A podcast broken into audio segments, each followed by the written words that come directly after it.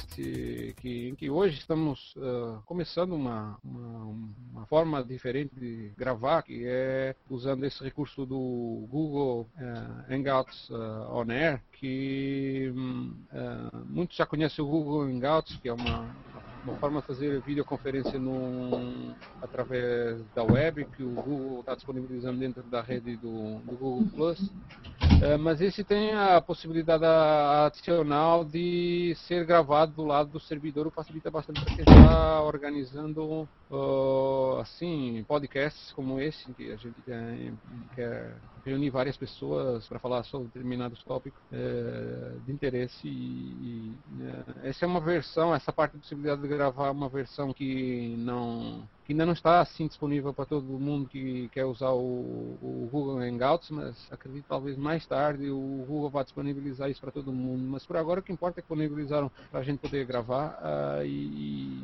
e, acredito que vai ser uma forma bem mais interessante de gravar podcast, porque como podemos ver hoje temos aqui vários convidados. Uh, mas antes vou começar por saudar o Hernani, que é o nosso habitual co-apresentador. Oi Hernani, como é que vai isso? Opa, tudo jóia aqui pronto para mais um episódio e dar boas-vindas aí ao Alex Piazzi e ao Fernando André e vamos falar sobre PHP. É, hoje temos uh, como convidados, como você bem mencionou, o, Alex Piaz, que é, digamos quase que um representante do Brasil, e o Fernando André, quase como um representante de, do, de Portugal. Uh, vou começar só pelo, pelo, pelo André, porque não é, é a primeira vez que vamos ter aqui algum um português residente em Portugal, né? Nesse podcast e gostaria que você, André, se começasse a falar um pouco sobre você, o que é que você faz e o que é que você tem a ver com esse mundo PHP, para o pessoal todo ficar sabendo qual o contexto da sua participação aqui. Uh, eu chamo André. Uh, comecei a programar em PHP desde 2002. Uh, acho que foi também na mesma altura que eu publiquei a minha primeira classe no PHP Classes uh, e entretanto depois saí um bocado para a área de telecomunicações, uh, continuei ligado ao PHP porque facilita-me imenso em termos de desenvolver aplicações rápidas, até para distribuir para, em termos de colaboração com outros colegas, uh, organização de trabalho e afins, mas também faço administração de sistemas e de redes informáticas, também da rede CAP mais especificamente. Uh, tudo bem. Agora, uh, Piaz, fala aí, você já é uma, uma, personagem mais conhecida do mundo, da comunidade do PHP no Brasil, mas para os que não conhecem você, fala um pouco mais sobre o que você faz e qual é a sua relação com esse mundo. Beleza. Boa tarde, pessoal aí, todo mundo que está assistindo. Ah, eu, tô, eu trabalho com, com PHP, acho que desde o ano 99, 2000, é, com internet desde 96 para 97, quando eu comecei a, a, a, a, Quando a internet começou aqui no Brasil, eu acho que logo depois eu já estava trabalhando com internet. E hoje em dia, né, eu fui empreendedor, tive agências digitais, etc. Passei um tempo como consultor e hoje eu trabalho no Instituto Socioambiental, que é uma ONG né, que é, trabalha basicamente com questão indígena. Eu cuido dos, dos, websites que a gente tem lá, são vários websites, cuido de, também de parte de, de social media, de outras coisas relativas à internet. Hoje em dia, como eu disse, trabalho com PHP acho que desde 99, comecei a PHP acho que 306, se eu não me engano. É, tenho, é, faço bastante palestra por aí, em eventos de software livre principalmente. Tive agora recentemente lá no, no FreeSol em Fortaleza, falando um pouquinho sobre software livre. É, e, enfim, estamos aí para discutir a, a, a, nossa pauta aí dessa edição do, do PHPcast. É uma honra ter sido convidado aí pelo Manuel. Opa, esperemos uh, que seja só uh, a primeira de, de, várias oportunidades que você terá para participar aqui e agregar um pouco à discussão. Uh, até porque, mesmo com dois, às vezes torna-se um pouco monótono, porque muitas vezes a gente fala de coisas que entre eu e o Hernani a gente concorda, não tem assim, uma voz que apresente uma, um ponto de vista diferente. Mas hoje, precisamente, aproveitando aí essa oportunidade de ter aqui o André, porque o André está numa situação assim particular. Uh, primeiramente, mencionar que ele foi um dos nomeados uh, para o prêmio de inovação do mês passado, e a gente falou no podcast anterior, né? E, e, mas eu falando com ele, me lembrou, aliás, que eu já sabia desde há algum tempo que ele estava para se mudar para o Brasil, que é uma situação talvez assim, em termos históricos, recente essa nova leva de portugueses que estão vindo, portugueses e não só. Eu estava vendo no jornal, estava falando que só em 2011, acho que viram mais de 100 mil estrangeiros vieram para o Brasil. Uh, uh, Dizem que 50 mil eram portugueses. Os países não está tão, não tá tão, não tá tão boa, né? E, mas em particular a Europa está assim, digamos, um, um, pouco ferrada em termos de, de economia. Uh, e é, até chega a ser curioso enquanto existem existem pessoas que sonham ir para o estrangeiro, para os Estados Unidos, para a Europa, lá aquele país grande chamado Europa. Ah, tem um tá, tá, sendo curioso que muitos uh, europeus estão vindo para o Brasil, que é o, que é o, que é o seu caso. Uh, explica aí qual é a sua circunstância e por que, é que você está vindo, por que está, é... assim, empurrando. O meu motivo principal começou por ser cerca de há um ano atrás, mais ou menos, comecei a considerar isso. Uh, mas é mais por causa da minha esposa, que é brasileira, e do meu filho. Uh, em termos profissionais, uh, é complicado falar sobre isso porque ainda não conheço muito bem o mercado brasileiro. O mercado português, em termos de, de trabalho, é assim: a gente adapta-se conforme o mercado, não é? Não, não podemos, se não existe mercado para desenvolvedor web e se tu tens competências para outra coisa, tentas-te adaptar a outra, a outra área. Uh, mas especificamente do caso de ser desenvolvedor web, ainda tem bastante procura, especialmente, mas acho que o mercado se movimenta mais à volta de Java. Em termos de PHP, acho que existe a procura, mas não existe tanto, tanta transição entre, entre trabalhos.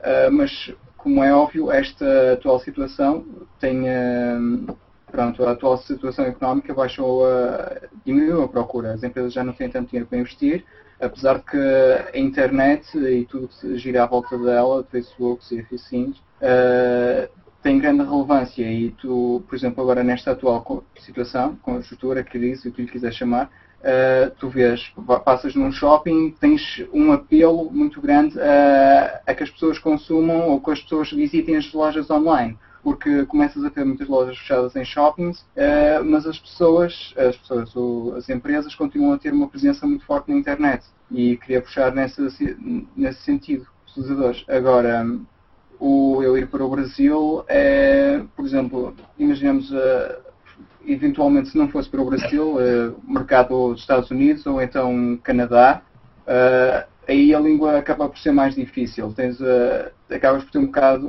uma integração mais difícil no mercado de trabalho por causa disso. Apesar de, pronto, eu especificamente no inglês desenrasco-me bem. Uh, acho que no geral todos os portugueses, seja que língua for, acabam por se desenrascar, mas no inglês tu, nada dos nossos filmes são dublados, então acabamos por, uh, por integrar o inglês também na nossa língua. Tu vais aos shoppings, aos shoppings centros comerciais e acabas por ver muita publicidade uh, por vezes até vês um sold out ou escapa um, um muita, muita publicidade acaba por ser em inglês. É. Isso no Brasil também é comum, apesar de não haver tanta facilidade com o inglês, né? Tem, Sim, mas uso, uso dos lado, termos. A gente no Brasil tem ah, os letreiros estão todos em, com expressões em inglês. É. Até tinha uma piada de mas como era bem no Brasil, Portugal, acho que é muito menos. É, no, no, no, no, Brasil uma, ouvi me contar uma piada que o brasileiro foi no, a Miami e, e, que comprou lá um não sei o que e ficou muito satisfeito e voltou. E que legal, eu comprei isso numa loja chamada Sally. Era a loja que estava com saldos, né? Estava em liquidação e, e ele viu o Sally uh, e, e, achou que era o nome da loja. Mas isso era uma piada muito infame e, e realmente não, não, não, não, não, reflete necessariamente o conhecimento de inglês do, do, do brasileiro médico que viaja para o exterior. Mas agora fazendo contraponto, o Piaz, uh, assim, para o André, que está vindo para o Brasil, ele tem uma certa expectativa de que, que vai encontrar trabalho, acha que ele vai ter facilidade ou dificuldade uh, a achar emprego no Brasil assim na área Olha, que interessa para ele. O que eu percebo é, é, vendo ofertas de vagas que estão no LinkedIn ou que aparecem pelos canais né, Twitter, etc. tem, é, há, bastante tem demanda para o profissional. É, eu acho que tem uma carência de, de profissional, é, é, é de programadores PHP especificamente de qualidade a, a, aqui no Brasil. Porque tem a, as melhores vagas, tem mais vaga do que gente com, com capacidade para preenchê-las. Pelo menos é o que eu vejo por aí. Né? tanto que se a gente olhar, é, eu, eu, a gente estava conversando aqui antes de, de, entrar no ar, né, que eu citei a pesquisa que, que foi feita pela ABRAD, que é a Associação Brasileira das Agências Digitais, né, uma pesquisa que foi feita no ano passado, que é a, a pesquisa de salários. Né, e se vocês entrarem lá no abrad.com.br, vocês vão ter acesso a um PDF lá com a, com a pesquisa. Né, e se você pegar na área de desenvolvimento, né, programadores, por exemplo, eu estou com a tabela aqui, o programador júnior, o salário mínimo né, é, para a região sudeste, porque eles fizeram uma pesquisa, eles separaram entre sul, sudeste e nordeste, centro-oeste e norte, porque por conta da disparidade de cada região em relação à grana. Né? 64% dos, do, do, dos negócios de internet estão na região sudeste, pela pesquisa deles. Então, eu vou falar da sudeste aqui, que é a gente, onde, a gente, onde eu vivo, né, aqui em São Paulo. Você pega, por exemplo, eles dividiram entre programador júnior, pleno e sênior. Né? A diferença entre, entre salário, sei lá, programador júnior, ela vai de mil reais a 2.700. O pleno vai de 1.500 a 4.400 e o sênior vai de 2.600 até 6.600. Quer dizer, de, de, um jeito ou de outro, meu, tem, tem bastante vaga para vários tipos, né? É, a questão é saber aonde o, o, o, Fernando André se encaixa e quanto que ele está tá disposto a entrar na média né, você está disposto a parar de ganhar em euro, né? Que é um, um problema para quem tá, para quem vem da Europa, né? Que chega aqui, apesar que acho que equivale, né? Porque nosso o custo de vida aqui, em certo aspecto, pode, pode ser mais baixo, não que seja. Eu, em, vários aspectos não é, né? Mas é, tem bastante vaga. Parece que saiu uma pesquisa recente que o custo de vida em São Paulo está mais caro do que até mesmo em Nova York. Né? São Paulo mais, é verdade, né? Em São é. Paulo é mais caro que o que eu vi. É, a capital, São Paulo. Mas uh, uma, outra, uma outra coisa que eu acho que você vai vai se beneficiar por falar inglês aqui é, é que o inglês realmente é crucial, principalmente quem está na área de desenvolvimento. Porque a, a, maior demanda de projetos, elas têm algum tipo de envolvimento com com, digo, as, as demandas que tem um perfil de reconhecimento do desenvolvedor e tudo mais, ela uh, tem um perfil focado com empresas multinacionais. E normalmente se fala inglês nessas multinacionais. Então eu acho que nesse aspecto você vai se beneficiar bastante. É, tem outro, é. outro ponto positivo que você falou, Nani, agora me lembrei, que é o seguinte, cara. Tá rolando né, uma explosão de startup aqui em São Paulo agora. Né? Exatamente, né? exatamente. Isso é um, é um, um, outro, é mais vaga, né? Mais vaga e mais gente disposta a pagar melhor, né? E condições Exatamente. de trabalho mais, mais, mais legais. Né? Exatamente. É mais flexível, informal, uh, um, um ambiente dinâmico e tudo mais. E uma outra coisa que o acho que o Manuel pode falar mais do que eu, mais do que você. Eu não sei se o Fernando está tá interagindo nessa área também, mas a parte de front-end né? Uma pessoa que domine um pouco o front-end, além de dominar a parte de back-end em PHP, uh, se, se sobressai. Justamente porque, eh, com a especificação da HTML5, JavaScript, essas coisas que estão bombando, hoje é, é, a linguagem que acho que mais evolui né, em termos de demanda, uh, também pode ajudar a beneficiar. Você tem alguma coisa a dizer a respeito, Manuel? Então, nessa área, o que a gente também faz o podcast de, de JavaScript, tem alguns participantes, como por exemplo o Suíça, que está bem dentro desse mercado, é a área que ele prefere, até faz desenvolvimento em PHP, mas ele prefere a parte front-end.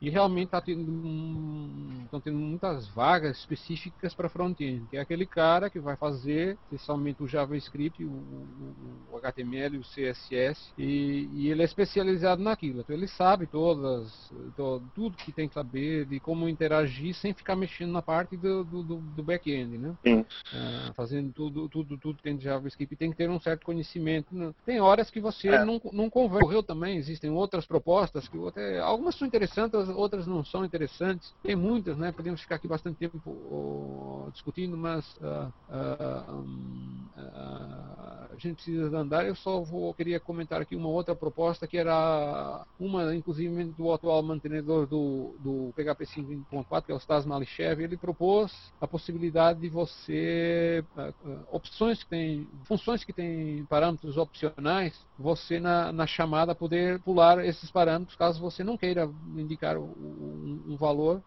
mas querer indicar valores para, para outros parâmetros que estão depois, que é uma coisa que não é permitida no PHP. No PHP, por enquanto, o que, que, é possível, você chama uma função, passa os parâmetros, os opcionais você não, não, não, não, especifica, mas se você quiser especificar o último dos parâmetros opcionais, você tem que especificar todos os anteriores. Então, a proposta dele é, é realmente ter uma possibilidade de pôr simplesmente uma vírgula e não pôr lá nada e ele assume qual é o valor é, default né, nessa, nessa opção. Então, eu, eu pessoalmente achei interessante, não, quer dizer, não é uma coisa que me faça muita falta, mas achei interessante. O que, é que vocês acharam disso aí?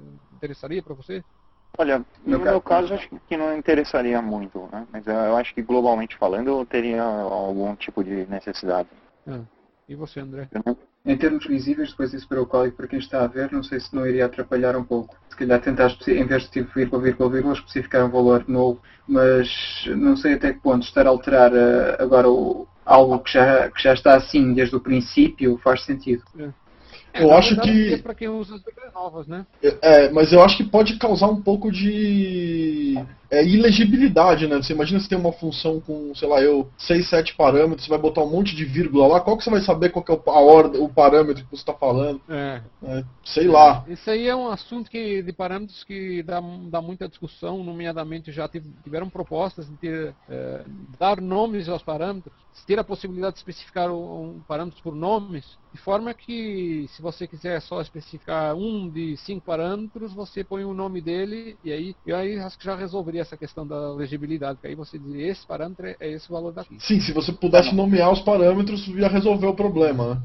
No caso. A proposta já foi feita, mas uh, não teve muita aceitação. Quer dizer, sempre tem algum desgraçado que vai lá e boicota. Isso é um problema é, na, no núcleo do PHP, é a rejeição das propostas. No caso do Android, até parece que no Intent, que é a classe principal da, da transição entre uma activity e outra activity, é, que são classes uh, teoricamente aplicações, né, que é a classe principal de uma tela para outra, é feito da seguinte forma: você passa uma rede de nomes e uma rede de valores. E aí, teoricamente, isso fica a seu critério. E aí lá na frente é. você recebe isso aí. Eu acho que é uma forma até intuitiva de resolver o problema, né? Sem, sem criar tanto impacto. É, na verdade é a solução que está se usando no PHP. Quando você tem um conjunto de parâmetros que são variáveis, muitas das vezes são opcionais e você nunca vai querer especificar, você em vez de ter parâmetros opcionais, você passa um array. Um array. E no array associativo você já diz, esse valor é aquele. É, é esse parâmetro é aquele valor. E, se você não quiser especificar os demais, não especifica e, e fica assim. Claro que eu não sei se seria uma opção, seria mais lenta, porque se você seria obrigado a passar um array, teria que construir o array em tempo de execução, né?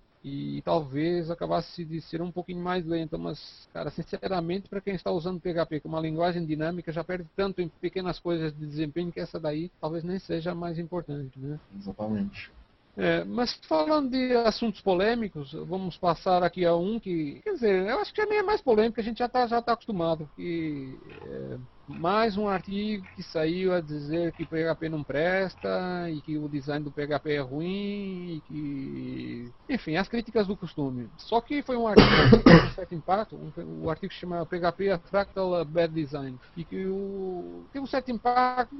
Na verdade, o que teve impacto é naquele pessoal que gosta de ficar discutindo essas coisas. Porque a maior parte do pessoal, na minha experiência, que trabalha com PHP é muito mais pragmático, nem, nem quer nem esquentar nem mais com isso. É PHP e pronto. Mas esse, esse artigo ele foi postado no, eh, no Hacker News, que é, uma, é um desses sites que ficam eh, discutindo notícias, né? E teve bastante repercussão, porque na verdade, isto agora é a minha opinião, a maior parte das pessoas que ficam rebatendo o PHP são pessoas que têm uma agenda para promover uma outra linguagem, seja Python, ou Ruby, ou, ou Java, ou C Sharp, o que que seja, e elas ficam assim martelando, porque o PHP tem muita, é muito popular, né? E, quando o PHP é tão popular assim, e eles têm uma preferência por uma linguagem que eles consideram superior, eles começam a se ressentir um pouco, sentem que o PHP de certa forma está pondo as outras linguagens que talvez eles achem que sejam superiores na sombra, né? Eu não sei se vocês acompanharam essa polêmica, o que, que, que, vocês acharam desse debate que nunca acaba, né? Eu li, eu li a, o artigo quando ele saiu, né? acho que eu até tuitei ele falando, meu, o cara, ele não. Ele, ele cometeu algumas falácias, né? dava para perceber que ele não entende muito o ecossistema né, do PHP, como as coisas funcionam em PHP. Algumas coisas que ele reclama são características. Né? É, eu acho que a única coisa que ele falou que, que na minha opinião, é real mesmo, que é um, um, um, problema do PHP, é a falta de consistência nos nomes de função. Né? A gente não tem um padrão, né? tem função que tem underscore, tem função que não tem. É, enfim, é, é, essa parte é uma parte confusa, né? O diz... parâmetros também, às vezes, é inconsistente, né? Inconsistente, quer dizer, tirando isso, ele falou um monte de bobagem. É, é, esse ponto, acho que é o único ponto que você pode pegar e falar assim, putz, o, o, o design do, do PHP nesse, nesse caso foi, foi mal feito. Não é que foi mal feito, as coisas foram sendo acochambradas, né? É, mas... várias pessoas, né? Cada pessoa que veio acrescentou algo com um estilo diferente mas eu acho que essa permissividade aí, né, que esse negócio começou a rolar na época do PHP 3, né, virada do PHP 3 para o PHP 4. De, de, certa forma, essa é, é, é, é, muitas pessoas trabalhando no código, deixando ele meio inconsistente do ponto de vista de, de, de padrão, né, de nomenclatura. É, pô, hoje em dia é um problema, mas na época acho que foi isso que fez o PHP andar mais rápido, né? No momento que precisava, né? Acho que foi, ficou meio solto, por isso que chegamos onde estamos, né? É, eu acho que... que veio é, vai, tentou resolver o seu problema e isso agregou muito e a linguagem evoluiu para muitos sentidos e pelo menos para o web está bem, ela atende bastante as necessidades reais. Eu não estou assim sentindo falta de nada no PHP. É também rápido de desenvolver. E outra linguagem pode é, ter, né? É, um outro ponto que o que o cara fala é justamente, ele começa a comparar o PHP com o Python, por exemplo, mas é, o PHP é voltado para o web, né? Se você vai fazer web, é o PHP, né? O Python já é uma, uma linguagem que serve para você fazer outras coisas, né? Por exemplo, no caso do Reino Unido, uma, eh, uma coisa que um colega meu reparou é que lá existe muito a procura para desenvolvedores de Python e é direcionada à web. Não serão startups? Uh, é. Não sei dizer. Agora, é, essas ideias de. tem a ver com startups. É pessoal que pensa. São pessoal, é, é pessoal mais novo que pensa diferente. E, e, e, nesses ambientes eles não estão muito preocupados se, o, se, vão, se vai ser possível contratar mais desenvolvedores, porque a facilidade de contratar desenvolvedores PHP. Estão mais preocupados em fazer a coisa diferente. E aí, talvez nesse caso, se faça sentido, pelo menos na cabeça deles, adotarem a linguagem que eles preferem, porque é o que eles vão estar mais motivados para trabalhar. Ah, sim.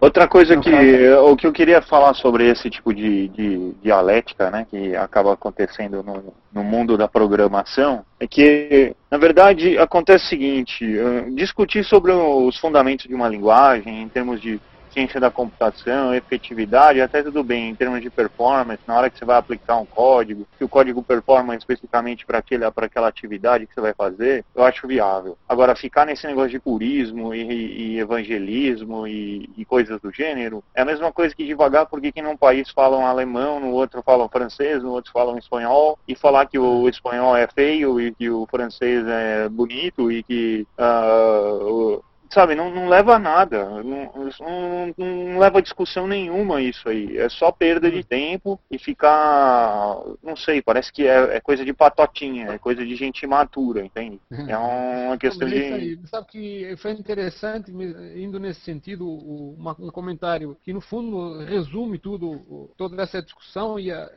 inutilidade mesmo da discussão, que é um comentário do, do Jeff Atwood, que é um dos fundadores daquele site que é bastante conhecido, Stack Overflow, ele, ele, ele até já tinha escrito um artigo há uns anos, em 2008, um, que o artigo dizia uh, PHP sucks, but it doesn't matter. Quer dizer, PHP pode ser ruim, mas não importa, porque o PHP resolve os problemas, né? E ele falou um pouco sobre isso. E, e quando apareceu esse artigo agora no, no, no Hacker News sendo discutido, ele mandou num tweet assim, praticamente reiterando isso que ele tinha falado. PHP sucks, but it still doesn't matter. Quer dizer, uh, continua a não importar. A, a realidade não mudou. O PHP mesmo continua sendo uma linguagem não, muito popular. Relativamente. Mesmo, mesmo porque existe, existem detalhes de falando agora em termos de ciência da computação, que o PHP é mais eficiente que muita linguagem, né? em termos é. da, da forma como foi concebido. É, é, ele utiliza a memória, ah, ele executa e acaba. Né? Então ele não fica numa máquina virtual. Não existe um garbage collector, não existe é, a necessidade de você alocar a memória. Não existe um servidor por trás. Só que novamente no, no, uso habitual de web, assim como você falou, o, o, o, script executa e termina e libera tudo o que usou, realmente não, não tem, não, não, não há esse problema. Mas se você quiser também pode, né? Se você quiser ah, ficar lá rodando um, um, um, script PHP como demo, eu faço um pouco isso em, em, em coisas de, de script de fico lá em background, que preciso estar rodando. Você não quer enviar uma newsletter, tem, vai, vai para 400 mil. Assim, mas você não precisa horas lá rodando, né? Você não precisa alocar um servidor de aplicações com 1 GB de RAM é. no mínimo, você entende? É. Para fazer isso. É bem, bem, coisa de Java e de, de .NET, né? É, exatamente. acho que é o menor footprint de uma máquina virtual em sistema de 32 bits, eu acho que 64 MB, em 64 bits é 128 MB. Agora não tenho certeza. É. Mas para você ver, e a cada 128 MB e aí? No caso do Android, por exemplo, que é da Alvic, que não deixa de ser uma máquina virtual, cada aplicação roda num processo paralelo. Né? Então, você imagina se eh, numa, num dispositivo vai, final, que sai com 1 GB de RAM, os melhores aparelhos hoje saem com 1 GB de RAM, se você fosse uh, alocar uma máquina virtual do porte da JVM, né, é, não, não, teria viabilidade. Acho que por isso também foi otimizado é, da Alvin. Na verdade é outra forma de funcionamento. Até porque é. quando você, por exemplo, Android, iOS e tudo mais, quando você troca de aplicação, a aplicação que você estava, ela vai dormir, né? Ela não, ela, ela fica, ela fica em background. Não, a VM, o processo ainda fica em pé. Só que ela não existe, porque é o seguinte, existe só uma thread de user, de user interface. Então essa é. thread é um processo é um processo único. Tudo que é feito em background tem que ser feito numa thread ou num processo paralelo, né? Então, uh, mas assim, é uma outra arquitetura. Mas aí, por exemplo, vai falar de Python, vai falar de Ruby. Eu lembro que o Ruby era totalmente interpretado, né? Não sei se hoje em dia já existe um, um verificador de AppCode, alguma coisa do gênero. Mas uh, só o fato de ser interpretado, tem que fazer o parse, tem que fazer uh, depois a transformação para linguagem de máquina para depois executar. Então já é lento dessa natureza. E aí o pessoal fica, não, mas não sei o que, mas não sei o que lá. Aí vem os geradores de código. Você escreve de uma língua e transforma para outra, que nem o que fizeram com o CoffeeScript. Aí começa a galera a, a, a criar maus hábitos. Por exemplo, como no, no, no no podcast de JavaScript, foi falado a falta do ponto e vírgula. O programador Ruby não, não agora parece que está tentando reduzir a quantidade de caracteres digitados e, e com isso criando, criando determinadas más práticas, né? E eu acho que aí é que começa a afetar o todo. E, enfim, se você vai programar numa linguagem, você tem que entender as necessidades da especificação dela. E é o que o, o Crockford lá aponta, né? Que se você vai programar em JavaScript, você precisa usar ponto e vírgula. E não adianta querer mudar isso só porque você programa em, em X linguagem que que aí vem inventa um CoffeeScript, que de certa forma é um gerador de código. Né? E aí fica num loop infinito e parece que a coisa não, não sai da frente. E eu acho que nesse caso o PHP é extremamente pragmático, que a coisa funciona. O PHP, para começar, nem tem especificação, né? É. Eu acho que isso é um pró e um contra. Foi criada e depois existem umas outras que nem é do Facebook e agora também o Falanger, que é aquele Exatamente. que os caras fizeram para converter em .NET, mas não existe especificação de PHP porque até porque é uma coisa dinâmica, a toda hora muda mais alguma coisa, não podem mudar muito para quebrar a compatibilidade para trás, né? Mas, mas, mas, isso a coisa continua e acho que a realidade é, é essa, tem que se adaptar a essa realidade, não adianta ficar aqui criticando meramente. O que eu acho é a conclusão de tudo isso que esse pessoal fica criticando, como eles têm uma agenda para promover uma determinada linguagem, eles estão com a, a, com a estratégia errada para promover essa linguagem. Que o meu, não, o, o, meu não é bom só porque o seu é ruim. O meu é bom porque faz mais X que o seu. Né? Então eles deveriam se preocupar em, em, em melhorar as coisas boas que eh, as linguagens que eles preferem fazem. Aí com certeza as pessoas vão preferir. Mas isso é o tipo de uma discussão que nunca vai terminar. E, Se Python fosse que nem PHP, né, você criaria o Python Classes também, né, se você jogasse. Olha, já tive mais longe, mas, mas realmente a questão é se o Python levanta, né? O PHP é muito grande, a comunidade de PHP é muito grande, o mercado É, é, é, agora que você falou, até posso já adiantar que esse domínio já está registrado, só está à espera que alguém pegue nisso. Mas quem? Eu não sou, não sei Python, mas enfim. E tem toda uma curva de, de, de prática, de aprendizado, que de certa forma, no seu caso, como você revisa todas as classes, né, tem um trabalho aí por trás. E não é que você, às vezes as pessoas te confundem com um super evangelista do PHP, né, e acabam, sei lá, estigmatizando você. E na verdade, só porque você tem um site que, que é focado em PHP, hum. mas a gente aqui já falou de outras linguagens, já falou sobre coisas boas de outras linguagens. É engraçado que ninguém fala mal do C, né? Só fala que é difícil de programar, mas ninguém fala mal. É que ninguém programa em C, né? Ninguém programa em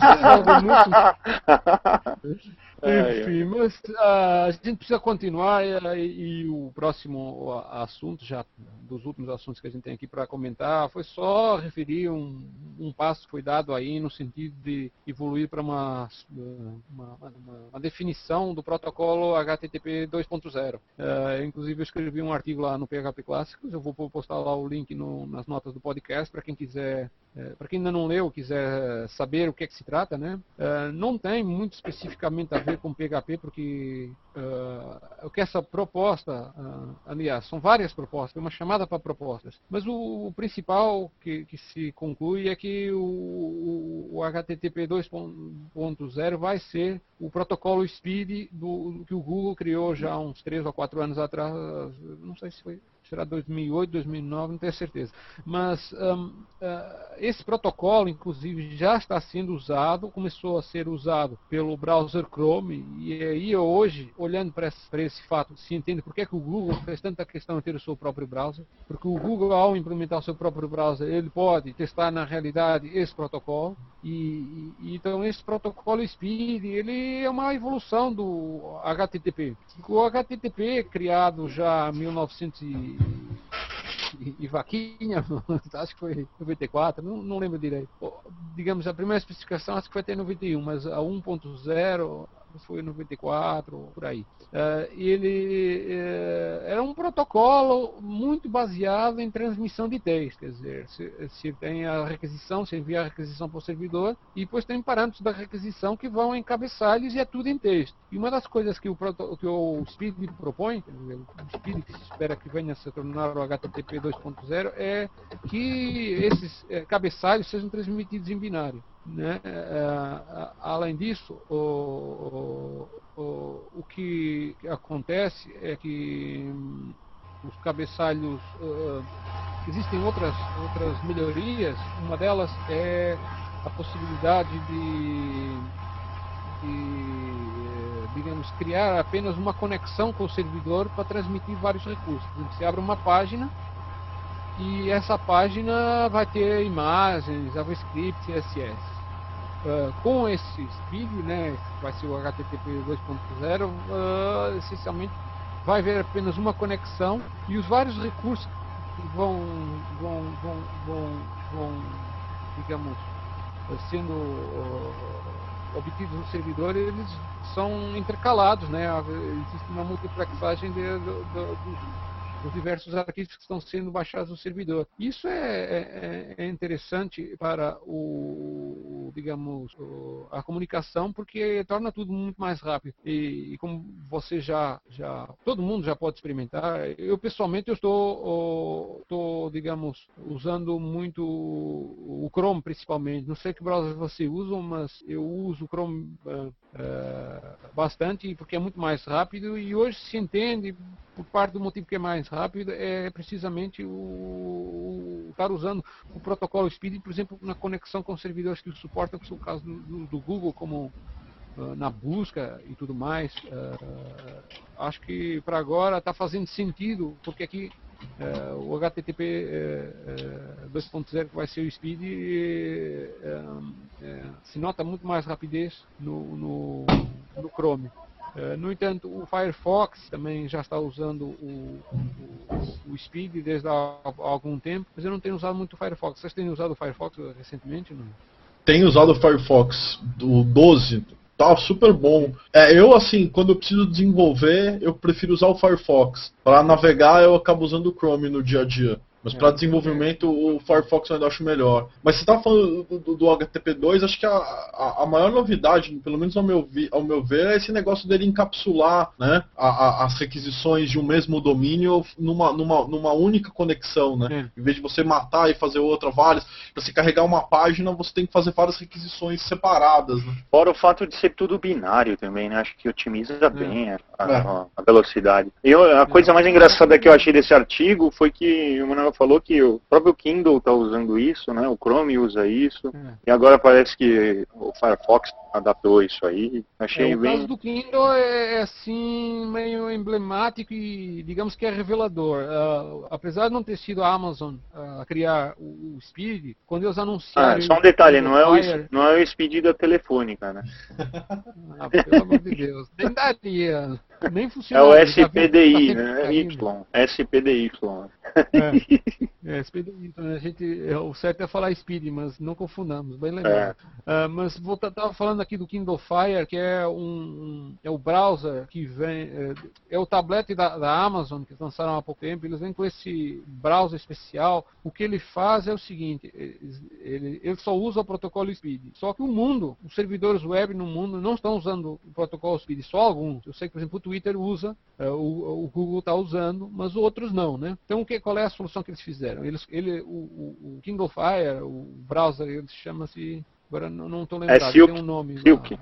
Aliás, Silk, se você falar ele, ele... três vezes Silk, é, eu consigo te enganar. Isso é um trocadilho. Mas, é, então, se você falar três, três, fala três vezes Silk. Silk, Silk, Silk. É, eu te pergunto, me responde em inglês. O que, que a, a vaca bebe? Ah, milk? Não, água. A vaca dá leite, ela não bebe leite. Ah, tá. Truco. Agora foi um momento cultural. Eu até perdi o que estava falando. Bem, tá falando não, você estava falando do Silk, do Silk Browser. O browser do, do, que vem com o Kindle Fire, o que ele faz é que ele se conecta num proxy da Amazon através do Speed. E esse proxy já faz caixa de tudo, mas transmite tudo via para o navegador transmite tudo via Silk. todos os sites do mundo vão ter essa possibilidade de serem mais rápidos. E não sei se depois compensa o fato de ter que acessar o proxy, eh, a latência que vai existir eh, por causa disso, se vai compensar a rapidez do, do, do, usar, do usar o Speed. Eu também não tenho um Kindle Fire, não sei, acho que até setembro que vai, vai, vai ter no Brasil, mas uh, não, não vou, não vou, ainda não, não tenho experiência própria para falar, mas uh, eles dizem que é bem mais rápido. Agora, se é ou não é, é. vamos ver. Mas o que importa é que eh, a ideia está aí. Um, tiveram outras propostas para contrapor um pouco alguns detalhes do, do, do, do, protocolo Speed, nomeadamente a da Microsoft. A Microsoft, como se sabe, é concorrente do, do, Google, se não tivesse nada para falar, até seria estranho, né? É. Mas eles, uh, eles propõem que a, alguma parte de, de, do protocolo seja baseada em WebSockets, que já é uma especificação padrão para, digamos, tornar tudo interativo e tal. Mas uh, isso é uma discussão, de, digamos lá, de cachorro grande, deixa, deixa lá eles discutirem isso. O que importa para nós, usuários comuns, é que o, os benefícios do Civic já estão sendo disponibilizados através do, do, do Firefox e do, do Chrome. Agora, para quem programa em PHP, quer saber se realmente isso vai afetar alguma coisa na programação, do meu ponto de vista, não vai afetar nada, porque só a parte de transmissão de dados é que vai ser beneficiada pelo uso do HTTP 2. Isso caso o servidor suporte. Se você tiver um servidor que nem sequer está suportando o Speed, não vai nem, nem fazer diferença. Mas pensando nisso, do, do pessoal que não tem uh, servidor com web que suporta Speed, ou, ou vai ser o HTTP 2.0, uh, só já para quem quiser testar, o Amazon, uh, o Google disponibilizou uma extensão chamada Mod Speed para o Apache, que você pode implementar e transparentemente todas as comunicações com, com o browser são feitas através do Speed, caso este o suporte, né? Então fica aí a dica para quem quiser, digamos, uh, se beneficiar de, do, do futuro que na verdade já é o presente e a gente só não estava sabendo, né? Mas, eh, enfim, isso era só um detalhe. que Tem mais detalhes lá no artigo do, do PHP Clássicos, quem quiser digamos, uh, se informar melhor sobre esses, sobre as novidades, que tem alguns detalhes técnicos mais interessantes também, mas não dá para ficar cobrindo tudo aqui, uh, porque a gente precisa de continuar uh, agora passando uma sessão regular, já terminando o, podcast, uma sessão regular, as últimas classes do publicadas primeiro no JS Class. Hernani, você quer começar? Pois não, eu tenho aqui na minha tela já. Ah, acha que. Uh, vou, vou tentar compartilhar a tela aqui para tentar ser o mais rápido possível. Aí tenta dar um zoom, né? É. Vamos ver se, se não vai ficar tão pequeno assim. O problema é que ele fica alternando aqui entre as telas e aí é difícil selecionar, mas vou, ter, vou compartilhar só a tela do meu Chrome aqui. Tenta, tenta aumentar a letra. É, eu vou. Consegue chegar Vou fazer o seguinte, quer ver? Control mais. Sim. Eu queria tirar a barra dos favoritos aqui, mas. Ah, esquece isso, não dá pra tirar. Ah, no browser, no seu browser. É.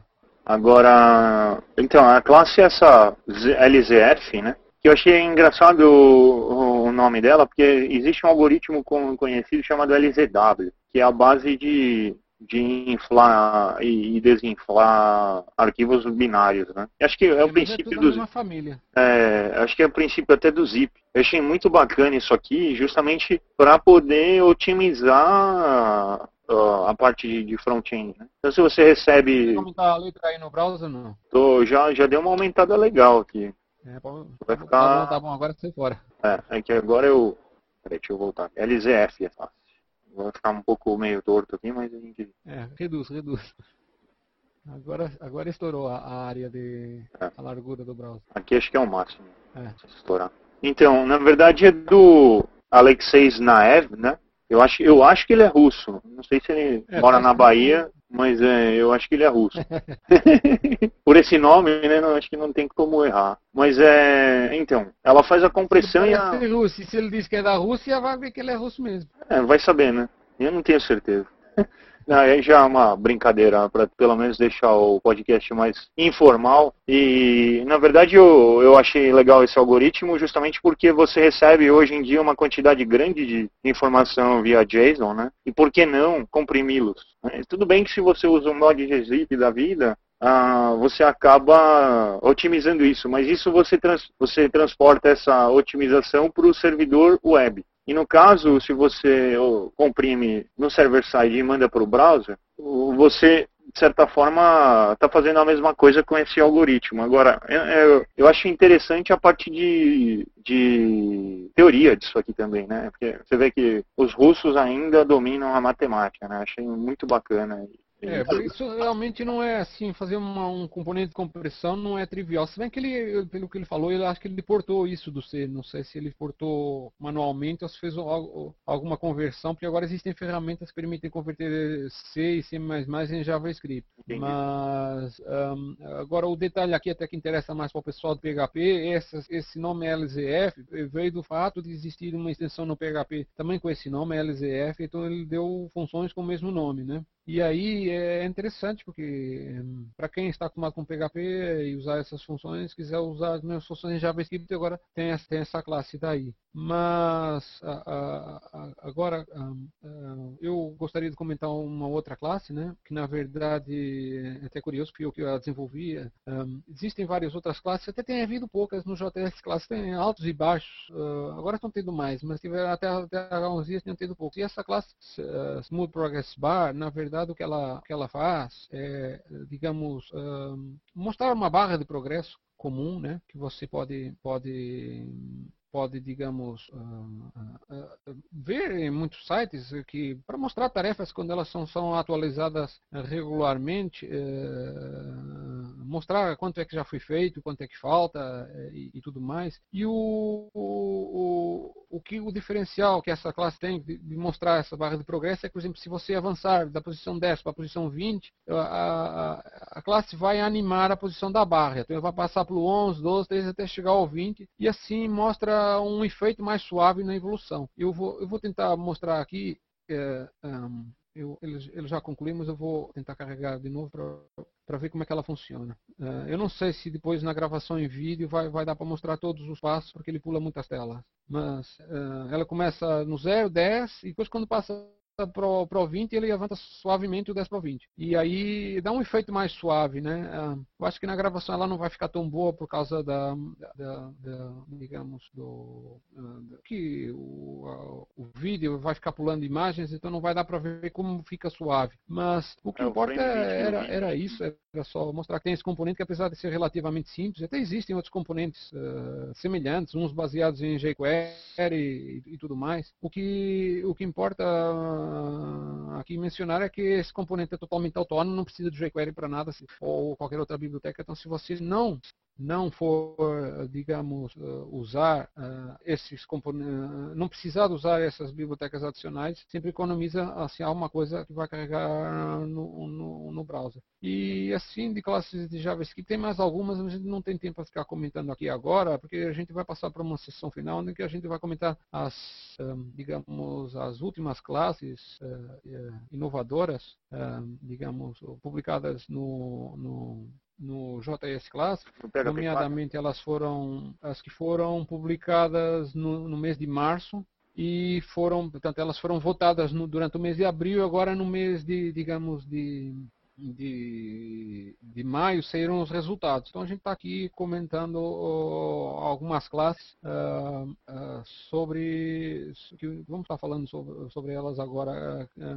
André, você quer começar a falar o que, que você, qual foi assim, a classe que você achou mais interessante para comentar? Sim, pode ser. Um, a que eu achei mais interessante, se calhar não tanto pela, pela feature, pela classe em si, mas é que muito pouca gente tem tirado proveito disto, que é identificar basicamente uh, lidar com a identificação de imagens. Uh, aqui temos uma, uma classe que é o ARP, deixa tentar partilhar aqui o, o ecrã, mas uh, esta já é uma segunda classe relacionada com imagens em, que eu encontro no PHP classe. Houve uma outra que, era, que fazia a identificação do OCR. Mas o que, que é ecrã? Você tem que explicar o que é ecrã. Porque ecrã em, em português Brasil é outra coisa. É... A tela, é a tela. É a tela. Agora encravou. Espera aí que eu tive aqui um problema que é encravou. É, eu acho que vamos a tela do Firefox. Na sua, na sua fala aí. Na hora que você fala, tem que aparecer umas legendas para português do Brasil. uh, eu não estou conseguindo mostrar a tela. Uh, no entanto, uh, esta ARP, que é feito, foi criada pelo FU 123 uh, da Grécia, uh, é interessante porque, mais uma vez, tentam tirar proveito da detecção e, uh, e reconhecimento de imagens, uh, não diretamente pelo, pelo PHP, mas por vezes por programas que estão por baixo. mas, no entanto, na, na, internet só se vê isto em uso, geralmente é por empresas tipo Facebook e Google, que usam para a identificação de, de imagens. É para a identificação de, pronto, de, tanto de fotos, mas. Formas, né? É, é, Sim. Sim, caras eu e não, bocas, eu não consigo, não estou conseguindo mostrar a imagem, mas pronto, já conseguiste. Uh, eu consigo, mas a imagem só aparece quando eu falo, não é para as pessoas. Mas, parece que. Uh, fica à vontade, Fernando. Mas apesar de já ser a segunda classe que eu, que eu vejo no PHP classes relacionada com isto, sendo a primeira aquela PHP OCR, identificador de texto, Uh, ainda não vi uh, muitos sites a tirarem partido desta feature. Um, mas pronto, eu fiquei curioso. Gostava de ver isto em, uh, é. a ser utilizado. É, na verdade, esse, esse contribuidor aí, o, o, ele não está identificando, obviamente, ninguém na Grécia chama-se 1, 2, 3. não sei porque ele não quis se identificar. Uh, essencialmente, ele, ele.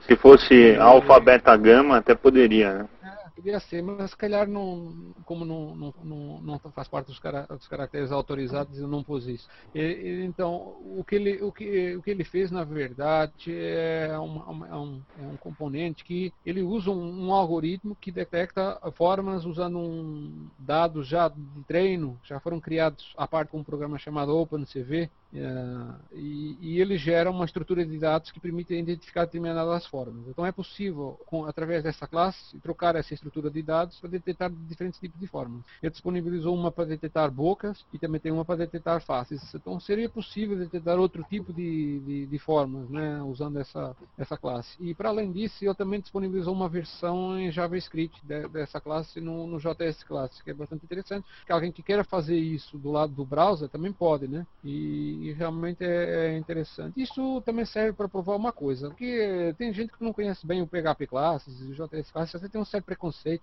porque tem muita classe que é fraca. Isso, é, isso ninguém está aqui negando. Tem classes que não são, são feitas por pessoas que estão começando a programar e querem contribuir, então mandam mais uma classe para acessar o MySQL, ou mais uma classe de CAPTCHA, ou mais uma classe para fazer alguma coisa assim trivial. Então, o fato de existir muitas classes assim mais simples uh, uh, não quer dizer que não hajam outras mais uh, avançadas como essa daqui. isso mostra que, primeiro, que a, a, o PHP Classics é a cara da comunidade de PHP. E, e, e as pessoas, uh, se estavam com essa ideia de que as, as contribuições do PHP Classe são fracas, uh, já podem, uh, digamos, ficar esclarecidas que não é o caso com essa classe daí. Mas, mas, mas essencialmente era isso. Um, agora, uh, Pias, que outra classe você gostaria de destacar? Ah, eu vou destacar essa, chama DevFront foi a classe feita pelo o cara é, da Hungria, é, Gergely, Gergely Ara, Ara, sei lá, eu não consigo pronunciar o nome Pera dele. Peraí, como é que é? É Gergely Ara, Ara, Aradzik.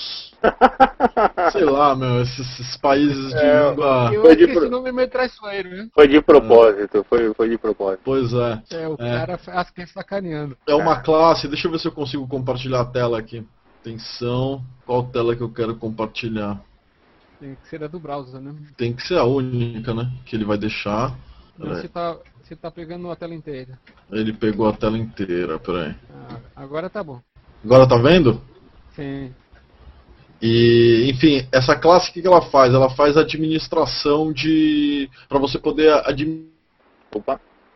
Alô? aí sua voz. Acho que deve estar com a CPU no talo lá. A performance do Google Hangout, às vezes, pelo menos no Mac, não é inviável. É que. Tive que usar o Windows aqui. É, é, é, que eles usam um, um, plugin que tem que ser desenvolvido diferentemente para diferentes plataformas. Então nem todas as versões. É, eu acho que isso ainda está em beta. Nem todas as versões uh, elas, elas estão tão otimizadas né, para sinal de desempenho. Bem, o, o, o Pias caiu, mas enfim, a gente precisava continuar. É, eu, vou, eu vou continuar, vou falar. Uh, ah, pera lá, tá voltando. Opa! Opa, voltei. Travou ah, aí, o que aconteceu? O que aconteceu é que na hora que compartilhou a tela, acho que o Google Chrome ficou enlouquecido e, é. meu, travou o meu X. Travou o meu X, então, cara. Então deixa lá, esquece. Você fala, é, fala, fala só da classe então. e a gente ah, vai então, tentar mostrar aqui minimizado. Desculpe, alguém falou, o Manuel falou alguma coisa, eu não ouvi. Oh, oh, ah, você quer que eu... Fala, é, continua aí que você estava falando. Piaço, tá ouvindo a gente? Acho que ele não tá ouvindo a gente. Você tá sem som. É, ele tá falando, é? é, ele tá sem som. Caiu de novo. Bem, uh, Nani, continua aí, você... Sim, sim, eu vou fazer a minha... Então, eu vou compartilhar minha tela também. Se bem que eu vou compartilhar a minha, porque senão se eu falo, aí ele pega a sua... Ah, não dá para pegar a sua janela, né? Então eu vou deixar a minha aqui compartilhada. É. Ah. Ficou, ficou sem som, pois você retoma a sua, a, o que você ia falar. Beleza, porque caiu tudo aqui de novo e voltou. Então, a, a classe que eu escolhi chama Finfo. Uh, é do. Agora, agora é a minha a sua vingança, Pia. É Ukukarel Joesar.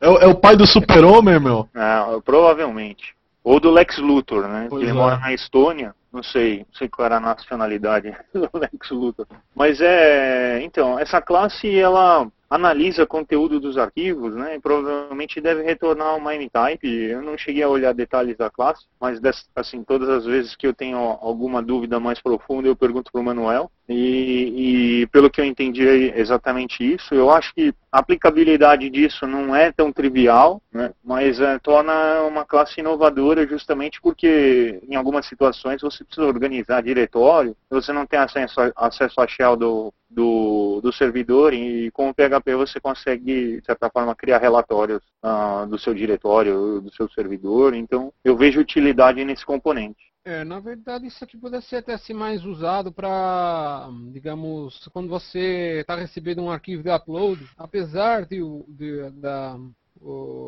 quando você vem o upload, vem uma informação no MIME-Type, você nunca sabe se aquilo é forjado. Então, por motivo de segurança, você não pode confiar naquele MIME-Type que lá vem. E é o que essa extensão, essa, essa classe faz, é exatamente o que faz a extensão FileInfo do, do PHP. Acontece que nem sempre essa extensão está disponibilizada no servidor. Então, acredito que tenha sido essa motivação do, do autor uh, para disponibilizar essa classe, que é, que é uh, de fato, um, ter a possibilidade de, de, de, de usar as, as, funcionalidades dessa extensão, mesmo quando ela não está disponível. E o que ela faz é exatamente isso, é tentar analisar o arquivo para determinar qual é o tipo de arquivo que está ali, uh, analisando um pouco a sequência de bytes que eles estão usando, uh, tem, fazendo uma validação prévia, né? porque se você falar que é uma imagem, às vezes é um, um script que está lá executado, se você der um tratamento assumindo o tipo de MIME errado, você pode a, a, a, abrir um buraco de segurança na sua aplicação. Né? Então, acho que essa a sua preocupação. Uh, Pia, você estava falando daquela outra classe, melhor não tentar partilhar a tela, senão... É, não, nem vou tentar, que é a DevFront, né? Que pelo que, que, eu, que eu entendi dela aqui, ela, ela, ela provê um ambiente para você gerenciar os arquivos do teu projeto. Tá? Basicamente como se fosse um, um, um navegador de projeto, onde você consegue enxergar os teus arquivos, que ver o código deles de uma maneira formatada, uma maneira bem formatadinha. Né? E parece que ela é multidioma, você consegue fazer com que o, o, esse, esse front-end aí seja disponível em, em, em, mais de uma língua. Você pode restringir é, o acesso a esse, a esse front-end por IP, né, para poder gerenciar os projetos e, os, e as pastas aí do, do seu servidor. É, isso é, é, é, assim, eu penso que é, tem, é, todos os projetos têm assim, uma certa necessidade de gerenciar seu, seus arquivos e tal. Existem alguns uh, sistemas de gerenciamento de projetos assim uh, dedicados, tipo Track e, e, outros assim semelhantes, mas, mas uh, assim um, tendo um assim, nativo em PHP às vezes até é mais conveniente. Né? Então tá aí uma, uma interessante. Em PHP tem um muito bom que é o Mantis, né? Mantis tipo, em PHP é Em PHP. Tá, é tipo um track, é um track em PHP. Uma ferramenta de bug tracking e gerenciamento de código. É bem lembrado, né? Eu, eu pensei que seria que ter em então, é, que ter em Perl ou alguma coisa assim do gênero. Então, eu, eu, eu não entendi direito também detalhes do componente, mas eu acho que ele serve também para para alguma, por exemplo, se você está criando algum publicador de conteúdo, né, você pode, de certa forma, abrir um, uma pasta onde você vai colocar todos os seus arquivos uh, de estático, teoricamente. E com os editores tipo TinyMCE, alguma coisa da vida, você dá a permissão do usuário de poder editar isso on the fly. Eu acredito que tenha Component Management Systems que façam isso já. O WordPress deve ter uh, um, é, um, editor. WordPress, Drupal, todos eles acho que fazem isso. Você instala é. o, o TinyMCE neles.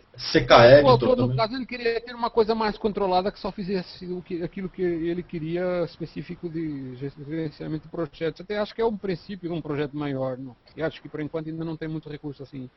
assim no seu caso, por exemplo, no seu site você poderia usar esse componente. Você vê que é uma coisa extremamente útil. É que agora você já integrou com Git e tem toda uma, uma estrutura ah, de é, diretórios e tudo mais. Mas, uh, teoricamente... É 100 vezes maior, faz muito mais coisas que não teriam muito a ver, mas, mas uh, tem sim alguma semelhança, né? É. Uh, mas, assim, continuando, eu, eu, eu também gostaria de falar um outro projeto, assim, que também achei interessante, que é esse Data Pivot Table. Data Pivot de um, um, desenvolvedor, no caso da Indonésia, não sei se vou conseguir pronunciar o nome dele corretamente, Andri Zulfikar. Bem, se não for assim, também paciência, né? Uh, eu também não estou ouvindo, acho que não, não